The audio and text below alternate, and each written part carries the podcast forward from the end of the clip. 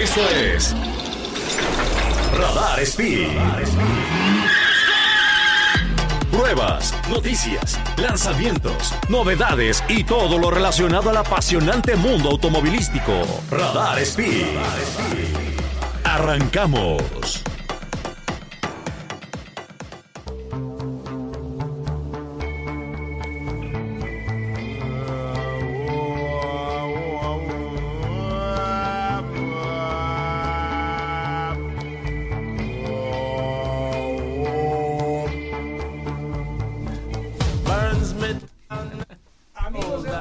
Bienvenidos al programa de Autos para Todos. Mi nombre es Fer Churquiza y estoy aquí con Sergito Peralta, Yo. como todos los martes de 7 a 8 de la noche y los sábados de 10 a 11 en repetición. Sí, a gusto y felices por estar aquí con ustedes. Hace un rato que no estábamos juntos en cabina. Sí. tenemos una vida Eh, complicada, complicada, ajetreada. De repente nos toca hacer el programa afuera, de repente hay noticias de la industria, cosas Ah, que interesantes sí. que, nos llevan a, a viajes extra, extraordinarios. Ah, bueno. Uh, bueno, sí. Oye, hablando de extraordinariez, y si me permites contar una noticia. Por favor. Que de verdad me choqueó muchísimo. Bueno, primero invitemos a que nos visiten en redes sociales, arroba Sergio Peralta S, Ah, sí. arroba Ferge Es muy importante. Este. Porque ahí, ahí, ahí, ahí- ahí nos mandan mucho de la información que luego viene para acá, ¿eh? O sea, ahí de repente, oye, ¿ya viste lo de tal noticia? Y ya nosotros nos metemos a investigar. Y este, entonces está padre que, que estemos ahí en contacto en las redes sociales. Total. Gracias a toda la gente de León, gracias a toda la gente del 107.5, a todos los que nos ven por radarfm.mx, a todos los que están en Instagram en Radar Querétaro y toda la gente que está feliz y de la mano con nosotros. Es correcto. Oye, fíjate que Kyle Busch, campeón de NASCAR, este, Estados Unidos, es dos veces campeón de NASCAR, o sea, de la grande. Sí, sí, de la de categoría más, más choncha. Kyle Busch vino a México en enero, a finales de enero con su novia, a Cancún, echar ahí disco dancing. Sí, claro. y de pasarla bien. repente, de regreso, lo detienen las autoridades porque traía un arma para subirse al avión. Entonces lo detienen y esto es lo que cuenta Kyle Busch. Sí, sí. Lo detienen, le hacen una revisión, dice y demuestra que tiene esta arma de forma legal, tiene permiso para portar el arma. ¿En México el también? arma, pero ajá, pero se le olvidó que estaba en la maletita de mano, entonces le dijeron, güey, no puedes hacer eso, no sé qué, son creo que mil y mil ochenta dólares, una cosa así. Ok, se fue a su casa a North Carolina, no sé dónde, y todo bien.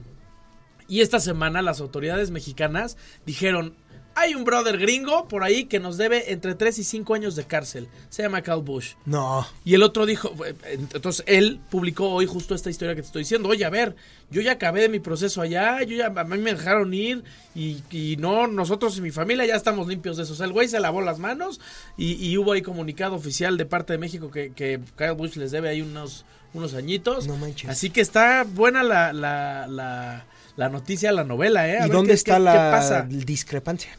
Que tendría que regresar Cal Bush a pagar esas- esos años. Cero a. Pero Cal Bush dice, güey, a mí me cobraron mil y tantos dólares y supuestamente había quedado todo bien, si no, no me hubieran dejado subir al avión Claro. y regresarme a, a- a Estados a Unidos. Estados Unidos, claro. ¿No? Entonces, pues ahí hubo, yo creo que tiró ahí Mordidish eh, y, y llegó a, a rangos más altos el- la noticia. Entonces han de haber dicho, no, no, no, no, no, no, no, este güey se nos fue muy barato.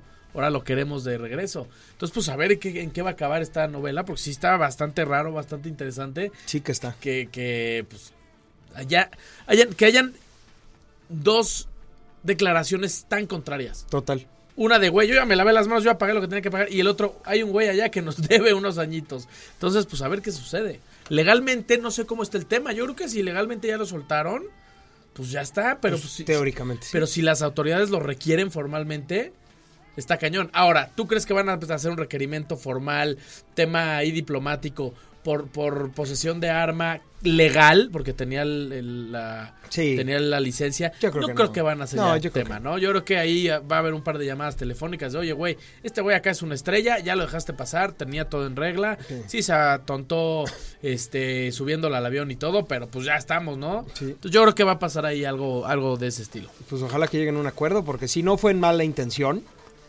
que seguramente no lo fue, Sí, no, no Eh, tendría pues por ahí qué. hay algo muy raro, ¿no? Sí, está muy extraño, muy, muy extraño.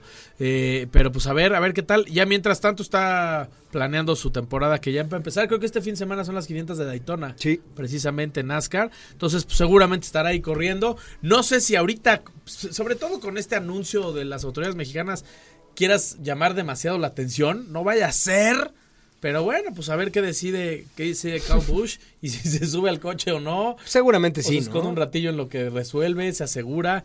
no sé. Yo espero que lo resuelvan antes de, de que sea muy tarde. Sí, está, está muy raro, muy Oye, raro. háblame un poquito de lo que pasó hace unos días Uh. eh, en la presentación de el nuevo RB19, que es el, el auto de Red Bull, que hay algo ahí bastante extraño. te, voy a, te voy a responder literalmente a tu pregunta. ¿Qué pasó en la presentación? Absolutamente nada. Nada. El coche está igualito. Idéntico. No llegó el director de, bueno, el presidente de la. Fórmula 1 que lo habían, lo habían presentado. Sí, ahí, ahí viene, ¿no? y no, llegó. Y no llegó. No se subió al, al Fue algo, escenario. fue algo bastante extraño, la verdad. Eh, para los que no lo pudieron ver, eh, se presentó en las redes sociales de Red Bull y de Móvil. Exacto. Se presentó la presentación totalmente en vivo del RB19, que el RB19 es el reemplazo del vehículo con el que Max Verstappen quedó bicampeón del mundo, que es el RB18. Exacto. Y ahora viene la nueva, entre comillas, generación. Exacto. El tema es que la realidad es que el Red Bull desde hace muchos años tiene prácticamente el mismo diseño, no cambia mucho. Hay escuderías, por ejemplo, Ferrari recientemente tuvo un rediseño incorporando el color negro. Eh, hay, hay Alfa Romeo presentó Alfa hoy. Romeo presentó hoy y es el más bonito hasta ahora, sí. creo yo. Eh, pero Red Bull presenta su, entre comillas, nuevo auto y se ve idéntico al anterior. O sea, realmente Idéntico. te puedes, incluso prensa, Search, Ajá. Publicó fotos del RB18 diciendo que era el RB19. Neta, o sea, de que se confundieron. Se confundieron. No O sea- buscaron. Es que hay un par de logos chiquititos, además, ni siquiera de los logos grandes. De los logos chiquitos de los que chiquitos cambiaron. que cambian un poquito. Sí. Y aparte, como cambia carrera por carrera, o sea, de repente hay carreras donde en el alerón dice Red Bull y de repente dice otra cosa. Sí, claro. Entonces, el RB19, que es el auto que están viendo ahorita en pantalla, ese es el auto nuevo. Eh, del, de la escudería, ¿no? Aunque no lo Nuevo, entre comillas, correcto. Eh, es como cuando le dices a Paquito, te paso la tarea, pero cámbiale ahí un poquito y no le cambia nada, no le cambia nada más el nombre. Entonces, la verdad es que el coche está idéntico al RB18, no cambió mucho. Eh, ahora, algo importante Ajá. es que fue la presentación del livery, Sí. no del coche. No, no, no, no. no. El RB19 real Es lo vamos a ver en las pruebas el veintitantos de Exacto. febrero. Exacto. Pero, pero sí como que... ya o sea, con actualizaciones, algunas chiquitas sí, actualizaciones sí. aerodinámicas. Sí, tampoco etcétera. cambia muchísimo, pero tiene un par de, cambios con respecto a lo que Exacto. presentaron. Lo interesante es que inundaron las redes sociales de memes, de eh, chistes de cuál es cuál, Sí. de que me copiaste la tarea, de que cuando presentas lo mismo y el jefe no se da cuenta. O sea, realmente se pudieron haber ahorrado ese evento de millones de dólares Sí, claro. y haber dicho es igual al del año anterior. ¿no?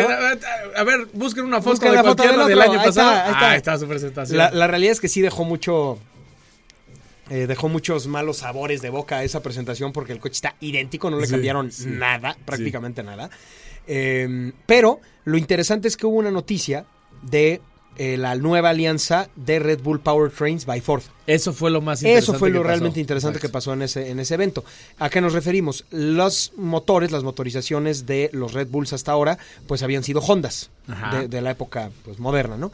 Y Honda anunció su salida de la F1 en 2000, iba a ser en 2021 o 2022, no me acuerdo. Ajá, 21 y, creo. Y Red Bull tenía que ya ir haciendo sus propias powertrains. Iban a hacer ahí como un, como un algo de la mano entre los dos. O sea, usando la tecnología que ha desarrollado Honda durante muchos años con ahora lana de Red Bull. Entonces iban a hacer ahí una, una fusión. Incluso habían hecho una fábrica, ¿no? Sí, sí, sí, juntos. Y, o sea, y con Honda, Honda decidió quedarse unos años más Exacto. bajo otro nombre, Honda. Racing Corporation, creo. ese, eh, HRC. HRC eh, y, y HRC pues finalmente era Honda la parte de motores de competencia, Exacto. ¿no?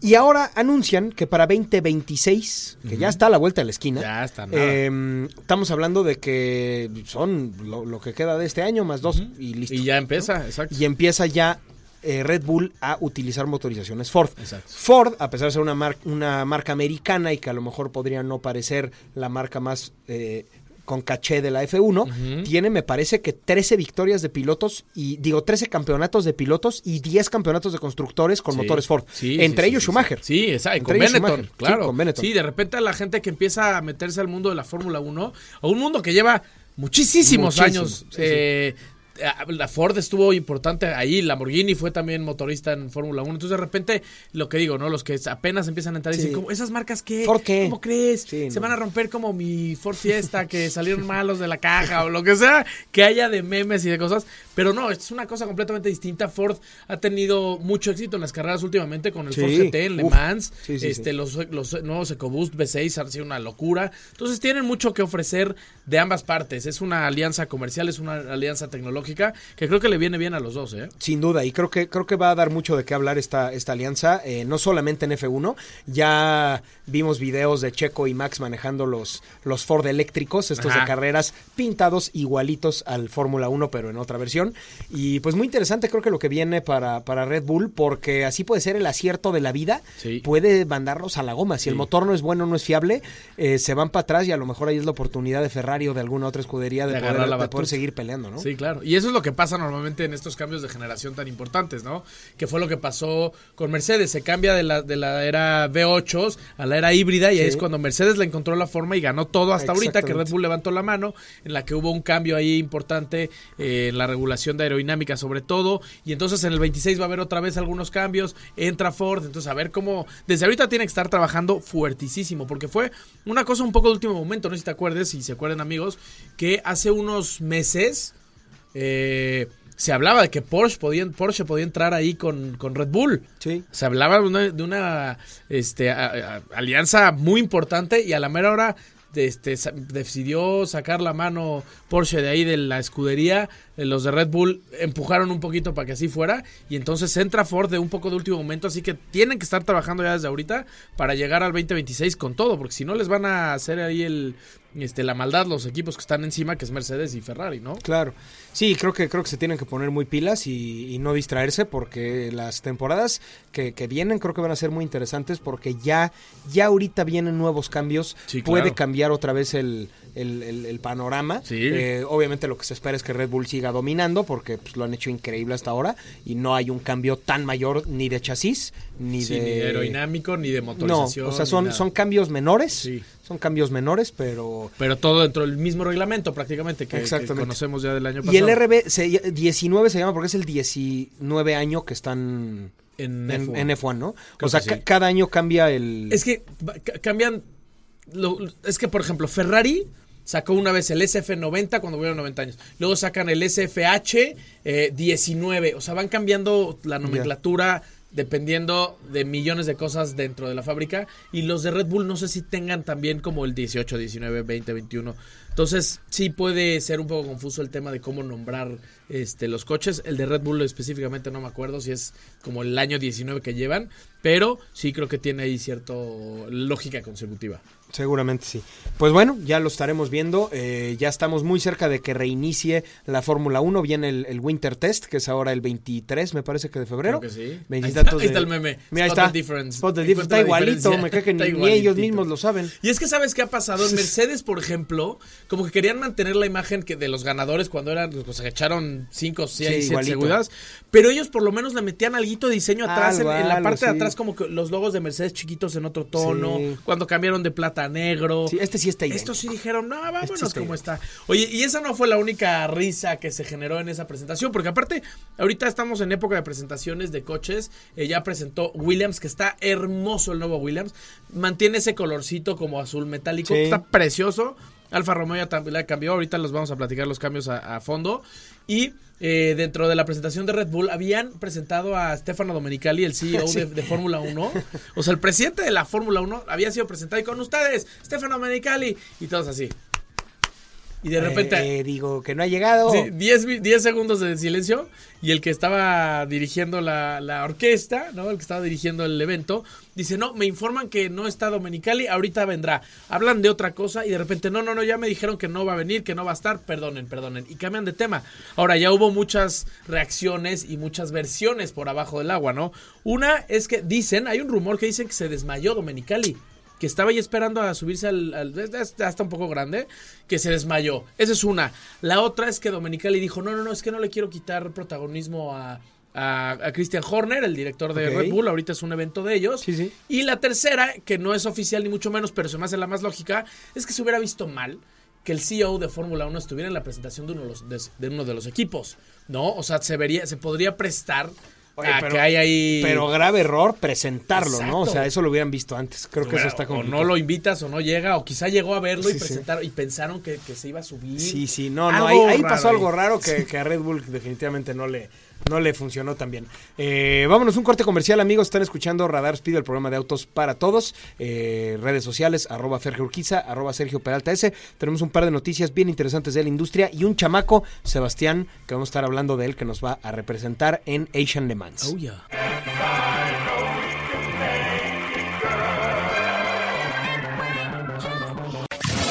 Desde Santiago de Querétaro, Querétaro. Escuchas XHQRO.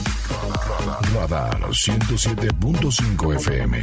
Con 100.000 watts de potencia autorizada. Máxima potencia en radio. Estudios, oficinas y ventas. Prolongación tecnológico 950B. Sexto piso. Querétaro, Querétaro. 107.5 FM. Grupo Radar y sus emisoras. Ubícanos también en iHeartRadio, radio de nivel mundial.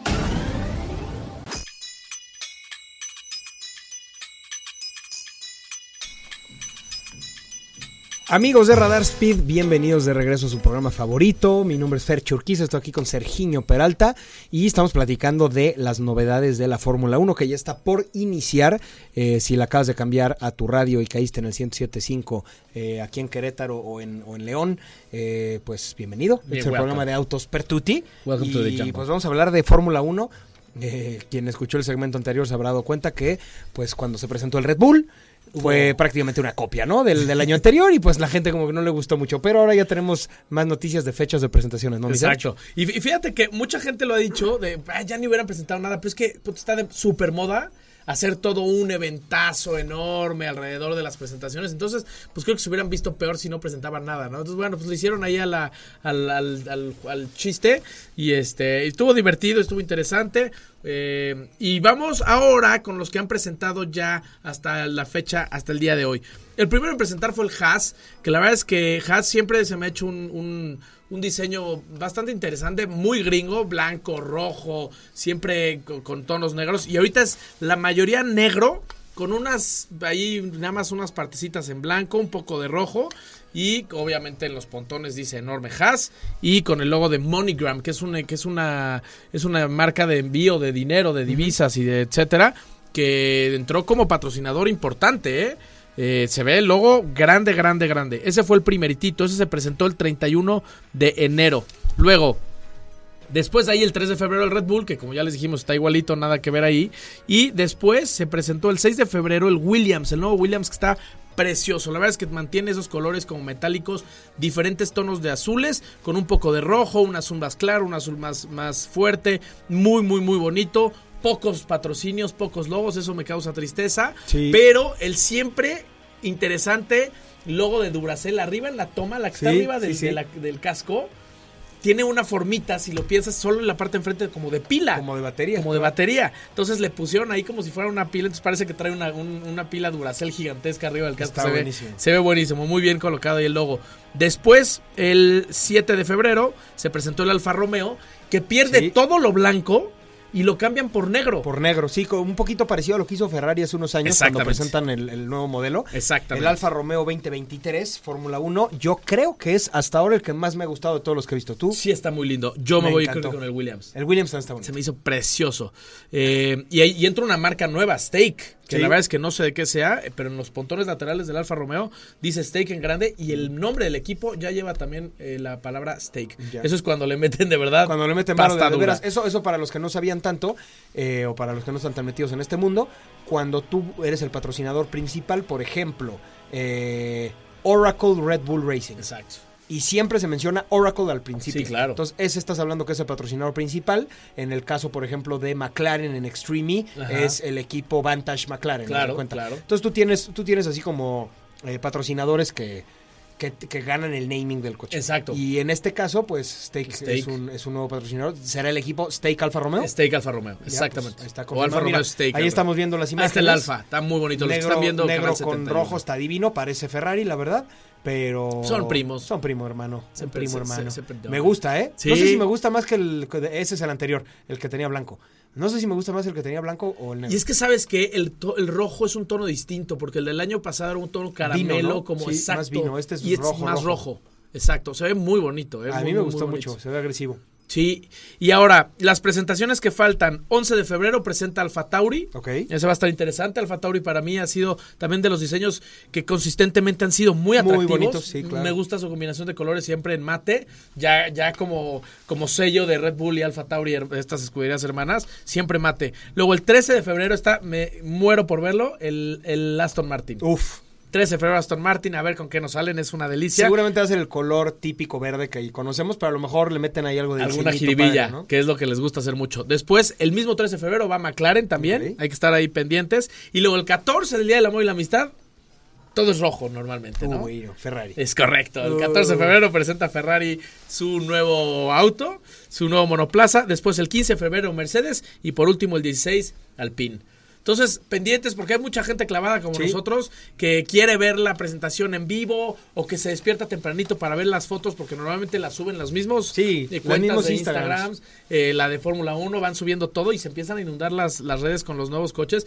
Y yo creo que se ponen de acuerdo, ¿eh? Seguro. Se ponen de acuerdo entre ellos para no repetir demasiado. Imagínate todos el mismo día, puta, qué flojera. Entonces, si se fijan, está como muy bien Se están dando su separadito. Exacto. Eh, los únicos que repitieron ahí fueron Aston y McLaren. Y este, y todos los demás separaditos, bien, bien puestos de acuerdo. Muy bien. Así que pendientes porque ah, es- vamos, esas son las caras de lo que vamos a estar viendo todo el año. Así es. Las- los pilotos y los directores ya están todos armados, ya nada más nos falta ver cómo van a ser los automotores. Sí, eh, creo que va a estar muy interesante. Y hablando de, de motorsport y de racing, eh, me gustaría platicarles un poquito sobre un gran piloto que, que nos está representando ahorita en el extranjero. Estamos hablando de Sebastián Álvarez, eh, un, un joven piloto que les voy a leer un comunicadito de prensa que, que nosotros mismos redactamos eh, para el fin de semana pasado porque él estuvo en eh, las 24 horas de Daytona justamente. Entonces creo que eso estuvo, estuvo interesante. Sebastián es un, es un joven piloto que está haciendo las cosas de verdad muy muy bien. Actualmente, eh, a ver, déjenme, déjenme les platico un poquito de su, de su trayectoria, porque la verdad es que se vuelve, se vuelve bien interesante eh, todo lo que ha logrado a su corta edad, ¿no? Y luego Eso- pasa que, que estamos tan desconectados o conectados con, con pilotos específicos que, que ya no nos damos cuenta de los que vienen haciendo, de los que vienen creciendo en otros lugares del mundo o los que están creciendo fuerte aquí en el mismo país. Y de repente sí hace falta que nos recuerdan, oigan, aquí hay un piloto que está levantando la mano, que está levantando la bandera de México, por ejemplo, en las 24 de la- horas de. Daytona. Es una locura. Entonces hay que seguir el paso a estos pilotos porque no es fácil, no es barato y vaya que, que hace falta este empuje, ¿no? De la gente. Sin duda. Eh, miren, les platico. Para encontrarlo en redes está como arroba Sebastián-294. Es Sebastián Álvarez, eh, un piloto joven, un piloto que, que nos está, como les digo, tiene 20 años y ya nos está representando a nivel internacional. Les voy a platicar un poquito de su trayectoria que la tengo aquí con, con un, eh, pues como un timetable, ¿no? Eh, ahí les va. En el año 2008 se corona campeón de la Copa Sierra Esmeralda en la categoría Baby, obteniendo el bicampeonato en 2009. Qué buen cartador. Ese es un cartón Mi muy padre y hemos ido. Eh, después, en años siguientes, añade otro trofeo a su vitrina, ganando el Campeonato Nacional Citizen 2020. Eh, para el 2012, Sebas ya era bicampeón de Supercards y campeón nacional de Rotax. En 2014 ya empieza a correr carreras internacionales, consiguiendo el segundo lugar en el Desafío de las Américas y primer lugar en la Copa Quebec. Uf. Ya Ya internacional. internacional. Todo. Y fue en 2015 en donde ya decide irse a Estados Unidos a encontrar nuevos retos y se corona campeón en Florida del Tour Minimax y también logra la corona del Challenge de American Minimax. Y ahí es donde realmente despega Wow, todo, ¿no? wow. Ya para 2018 se une al equipo Telmex Telcel, debuta en la Fórmula 4 británica y para 2019 ya era subcampeón tras ganar 5 carreras y 15 podios. Ole. Desafortunadamente se le va el campeonato por una falla que tuvo por ahí. Ya me platicaron la historia, pero eh, pues fue algo fue algo muy muy interesante y ese mismo año la escudería Hermanos Rodríguez le concede el trofeo Ricardo Rodríguez eh, al considerarlo el, me- el mejor piloto mexicano menor de 21 años. Wow. Entonces, sí, la verdad es que está haciendo las cosas increíble y el fin de semana, bueno, hace dos fines de semana, corrió de Daytona. Sí, que eso es una locura, es un sueño. Correr a los 20 exactamente. años de edad, las 24 horas de Daytona. Y corre en el MP3. Ok.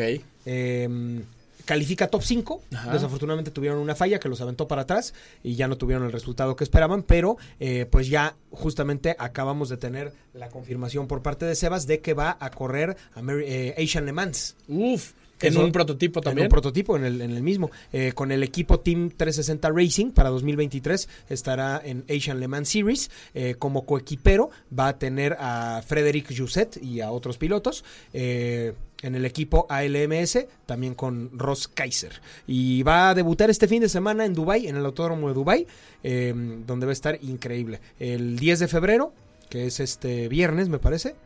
Sí, 10 de correcto. febrero viernes. Tiene práctica 1 y práctica 2. Sábado 11 de febrero es la calificación. Domingo 12, eh, calentamiento y carrera. Y, eh, y eso va a estar muy bueno. ¿no? Qué locura. Aparte, ya escuchaste los LMP3. Puta, suenan brutal, así. Brutal, brutal, brutal. Suenan como, como NASCAR, así. Sí, están, están Una joya. impresionantes. Están impresionantes. Es una joya. Pues qué, qué, qué orgullo, qué buena onda. Te mandamos un gran, gran abrazo desde acá. Eh, que te vaya increíble allá en, en Dubai porque estoy seguro que lo puedes hacer. Traes absolutamente todo.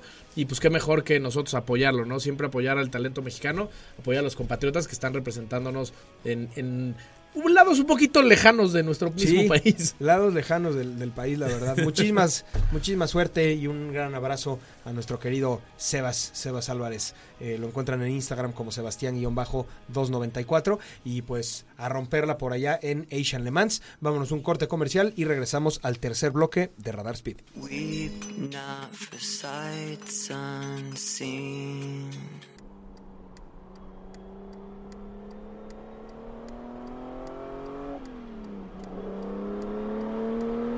Amigos, bienvenidos de regreso a Radar Speed, el programa de autos Pertuti, a este tercer segmento de nuestro programita tan querido. Ya, tercero. Eh, que por cierto, se Sí. me pasó en el segmento anterior eh, ponerles una nota Hay de voz. Hay más tiempo que vida. Hay más tiempo que vida. Eh, ¿Se acuerdan que les platicaba de Sebastián Álvarez, nuestro gran amigo? Yes, yes, Eh, yes, pues yes. nos mandó un audio A ver. y yo de estúpido se me pasó ponerlo en el segmento pasado, pero se los puedo poner ahorita. Póngale Ahí cero. Ahí les van las palabras de Sebastián Álvarez, mexicano joven piloto que nos está representando en Nation Le Mans.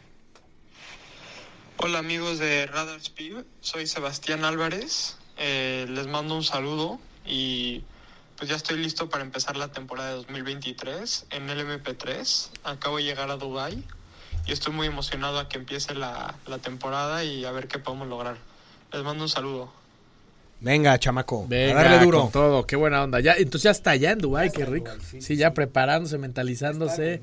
Es que el viernes ya son las prácticas. Ya está. Ya está ahí, qué rico. Y va Aparte ese la- autódromo está bueno, está bien divertido. Sí, yo nunca le he dado, nada más lo he visto en la tele, pero debe estar o sea, bueno. yo le he dado en el simulador En el simulator, yo no. y está muy padre, o sea, ¿Sí? está muy divertido. Qué cool. Me gusta, me Oye, gusta. te tengo una noticia, amigo. A ver, cuenta. Se rompió el récord Ajá. del automóvil nuevo más caro que se haya subastado en la historia.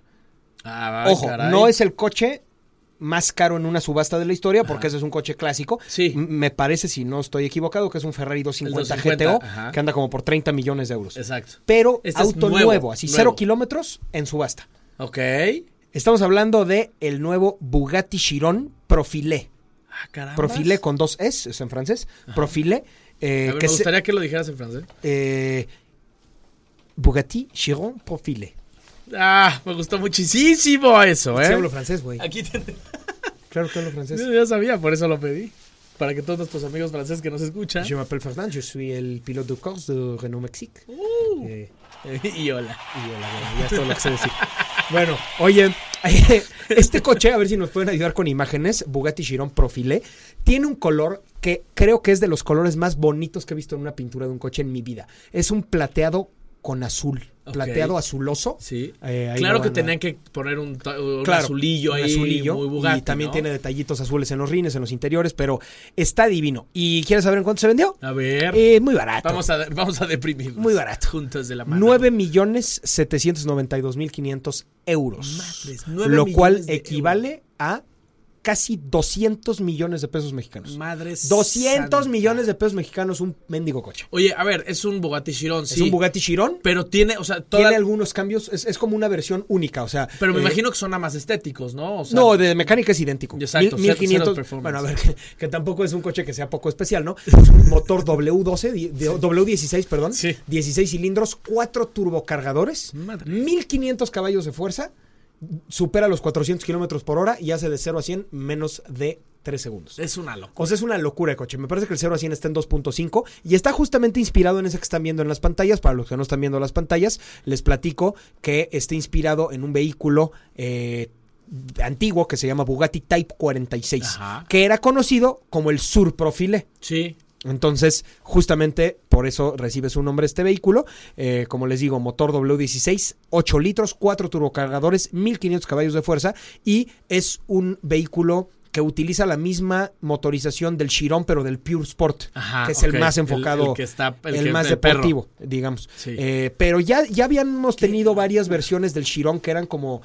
O sea, eh, ya no están haciendo de producción, sino que están haciendo versiones, Versiones únicas, especiales, como ya lo para hizo Pagani en el- Exacto, ya para Sonda. despedir el modelo. Sí. Vimos un Bugatti que se llamaba Mistral y otro que se llamaba Bolid. Sí. Que esos medio cerraron el ciclo de vida del Chiron. Y este no sabemos si es el último Chiron. Yo creo que no. Yo creo que van a haber un par más. Pero es único. O sea, ese color que están viendo. Que Solo que hay uno en el mundo. Solo hay uno en el mundo. eh, 9 millones de euros, 200 millones de pesos. Qué Y el color se llama Argent, Argent Atlantique. Argente Argent Atlantique. Oh. eh, para mis compadres, Uh, franchutes. Y es un plateado con un tono azul Sí. que es único. Ningún Bugatti ha sido de ese color, ni ninguno va a volver a ser. Wow. Entonces realmente Sí, el, que compró, el que compró esto compró una pieza única de colección. No se sabe nada. No se sabe ni de quién es. Tiene un alerón único, no sé si lo viste. Sí, un aleroncito así como extrañillo. eh, interiores azules, fibra de carbono azul. Y, y, pues la verdad está divino. Qué Está bien bonito. locura. Ahora, seguramente por eso lo subastaron. Porque si vas a hacer claro. nada más uno, sería una locura que, así, en secreto, puede ser un solo Bugatti. Sí, sí, sí. ¿Lo quieres tú? Pues no. Te lo vendo barato. barato, barato. Te lo consigo pirata. Te lo consigo pirata. Sí, y así le inflas precio. Claro, como todos que lo haces abierto a, A ver, la gente. todos sus clientes, sus mejores clientes, que son los que saben que podrían empujarle a ese, oye, va a ser subasta, carnal. Sí, Ahí para te que va. vaya sacando, el, rompiendo el cochinito. Sí. Porque sí, este sería muy gacho si, si a tu cliente favorito le dices, oye, voy a sacar este, vas, agárralo. ¿No? Todos los demás clientes favoritos, que deben tener muchos. Claro, muchísimos. Para decir, oye, yo quedo Yo que- quedé. sí, aquí es, fue, es justo, la verdad es que es muy justo y a la marca le conviene muchísimo Y seguramente. porque se fue para arriba duro. Sí, claro. Y seguramente tendrán ahí, yo creo, alguna fundación o algo que van a. Seguramente alguna parte de la lana. sí, porque cuando hacen este tipo de subastas, tan públicas sobre todo, Sí. este, tiran ahí un poco de lana a, a la beneficencia. total. Que eso sería lo más inteligente de todas las maneras posibles, Sin ¿no? duda. Marketing y. Ahora, un Bugatti Chiron me parece que ya andaba en 2 millones de dólares. Sí, claro. El normalito. El normalito. Y ya el Pure Sport y el DT y el Iba- iba Mamá, ya trepando. empiezan a 3, 4, hasta 5 millones de... Me parece que hay un cuate ahorita que es muy polémico en redes, que no sé si lo has visto, que se llama Andrew Tate. No. Uno- un pelón ahí de El- lentes. ¿Uno que detuvieron? Sí, Sí, sí, en, Roman- en Rumania, ajá, justamente ese. Ese cuate compró un Bugatti Chiron, que es una edición limitada, que no es único, ¿eh? Ahí creo que 50 como el del... Ok. No me acuerdo cómo se llama ahorita, pero es un, un Bugatti Chiron Muy más especial. especial. de lo normal. Sí. Y ese lo compró en 5 millones de dólares. Madre de dólares. De dólares. Este está en 9 Este de está en euros. 9 millones de euros. Qué o sea, locura. 200 millones de pesos. A ver, tú, tú cala que por 200 millones de pesos te puedes ir a comprar 10 casas en el campanario y todavía te sobra la otra mitad. Sí, sí, Casi para- para otros vi- muchos para vivir todo el resto de tu vida con coches, con lujos, con, o sea, te puedes comprar un yate, te puedes comprar No, un avión, no, te puedes comprar varias casas y todavía vivir millonario con eso. Sí, claro. Y esto lo pagó alguien por un solo coche. Qué locura, qué locura. Es un coche definitivamente de alguien o muy enfermo de Bugatti o el típico cuate que se dedica ahí al petróleo Sí. y que tiene para aventar para arriba y que dice, échenmelo, yo, Yo me lo casi quedo". te apuesto doble contra sencillo que se lo quedó un jeque árabe. Yo también. Es, Doble justo para allá me imaginé. Sí. O algún eh, todopoderoso en ¿Qué tal el, Asia. el color? No, está espectacular. Para los, que, para los que no están viendo ahorita el 71 o, o radarfm.mx y nos están escuchando por el 107.5, les recomiendo mucho que busquen eh, el, el nombre de este que es Bugatti Chiron. ¿Cómo quedamos que se llama? Eh, Yumule. Uy, no. No. no, ¿cómo? ya se me olvidó.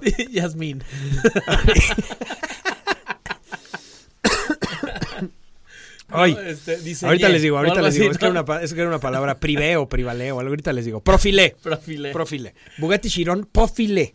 Suena a medicina. Sí, es que es de perfil. Ah, bueno. Eh, porque tiene un perfil muy francés. Muy, muy francés. Eh, sí. Está- Bugatti Chiron. Profilé, búsquenlo en Google y se van a dar cuenta de qué bonito está el color, por lo que le estamos diciendo. Es un plateado azul. Sí, plateado con un poquito de azul.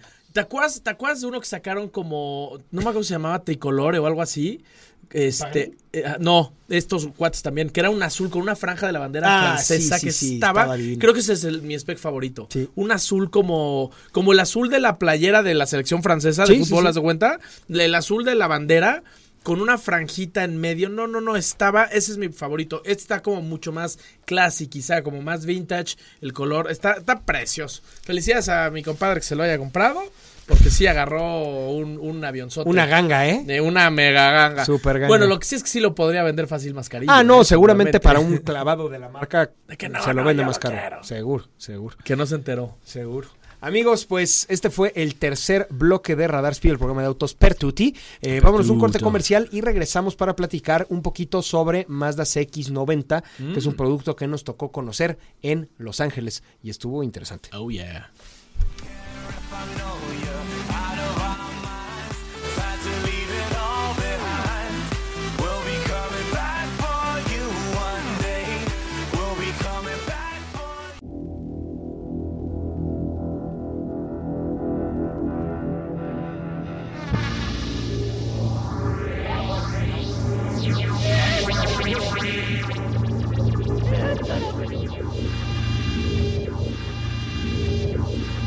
Amigos, bienvenidos a Radar Speed, el programa de autos para todos con esa bellísima cortinilla de alta velocidad.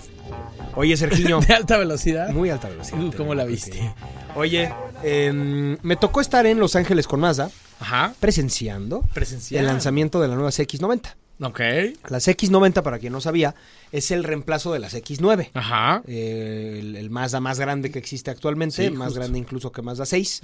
Es una SUV eh, con motor transversal eh, delantero Sí. de 2.5 litros turbo cargada que, mm, que pues tiene tres filas de asientos, ¿no? Convirtiéndola en el producto más caro Ajá. y más grande de Mazda actualmente.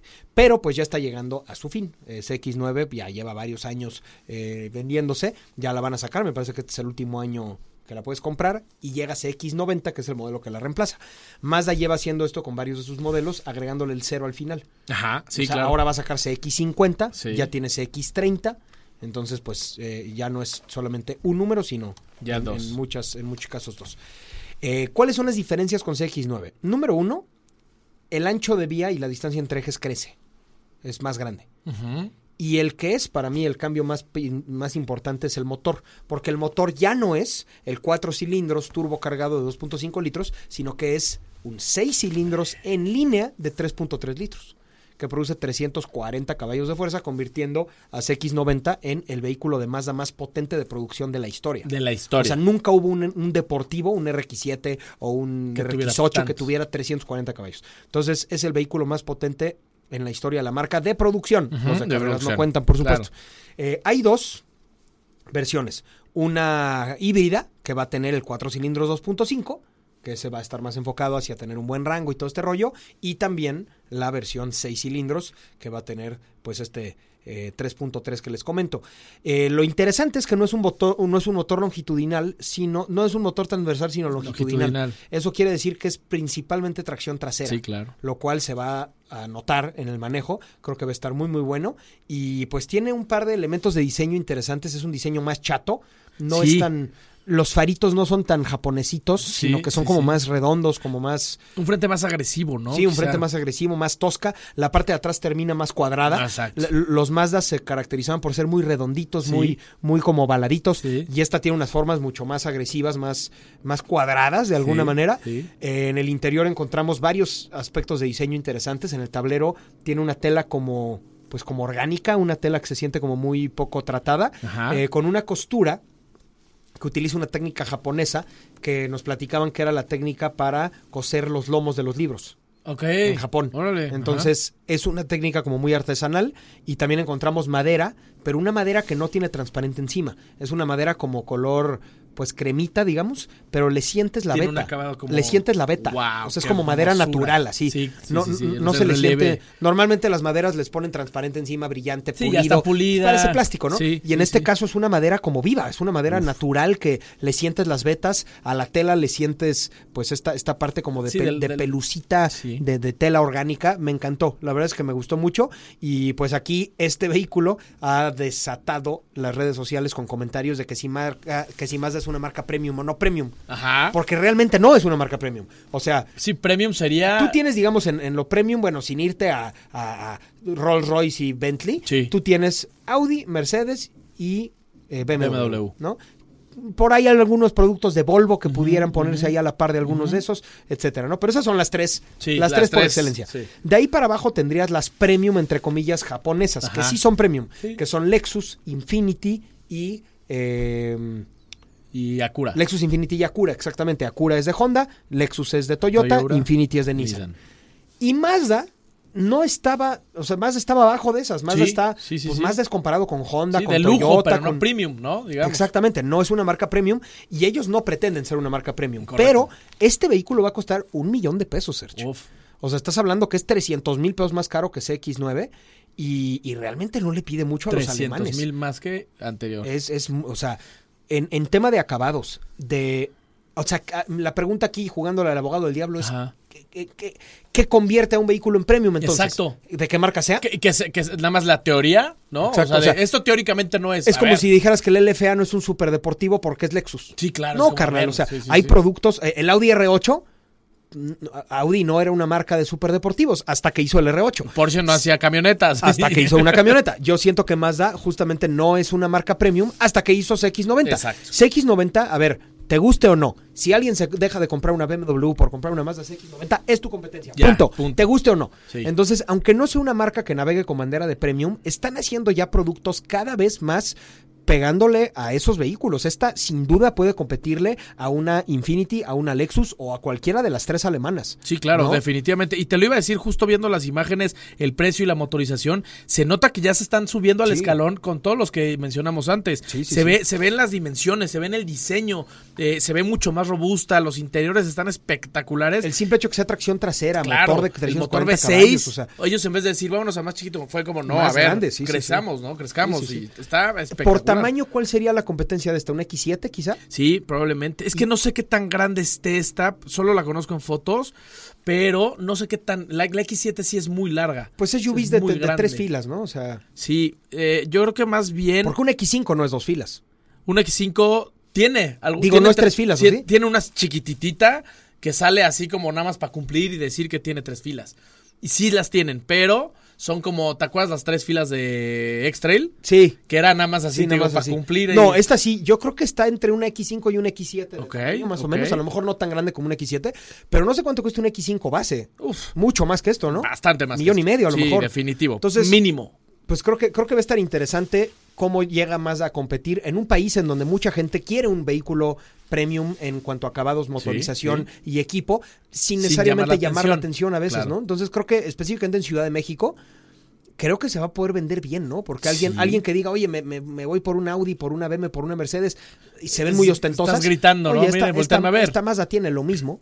Anda duro, está bonita, buen diseño y cuesta considerablemente menos. Creo que va a ser un buen contendiente de mercado. Me gustó muchísimo la propuesta, me gustó muchísimo lo que está haciendo Mazda y que lo lleva haciendo ya varios años Sí. con el- el- la evolución del Mazda 3, por ejemplo, Sí. fue No, espectacular. el Mazda 3 de ahorita, la verdad es que es de, de- de su segmento es sin duda. A ver, no es el que más espacio tiene ni tampoco el que mejor gasolina No, gasta, definitivo. pero es el más bonito de diseño exterior y el que mejor acabado interior tiene, pero por mucho. mucho, por, por mucho. mucho. incluso más que el Honda Civic, que es mucho más caro. Y déjame decirte, de repente, y en una de esas forzándolo, más que algunos de los premios alemanes, de los premios De las alemanes. de ¿eh? entrada, sí, de las Pero versiones de entrada definitivo. a veces sí. Sí, Entonces, esto que está haciendo Mazda me parece interesantísimo. Van bien. Y este es el, el punta de lanza, este es el flagship de Este la el marca. flagship, el nuevo flagship de lujo. Así es, amigos, pues la pueden conocer próximamente. Va a llegar seguramente a la venta a mediados de, de año a nuestro país, CX90. eh, ya la podrán conocer. Y también viene CX50, que es una versión más pequeña, más o menos con esta misma filosofía, que esa la- nos tocará probarla eh, ahorita en febrero. Eh, muchísimas gracias por habernos escuchado. Esto fue Radar Speed, el programa de autos para todos. Eh, redes sociales, arroba Sergio Peralta S, arroba Ferge Urquiza. Saludos, mi querida Pati Muro, Ma- Pati Muro, como siempre. Sí, Les un mandamos un, abrazo y nos escuchamos luego. Es- hay repetición el sábado a las Es 10. correcto. Nos queremos mucho. Bye. Bye.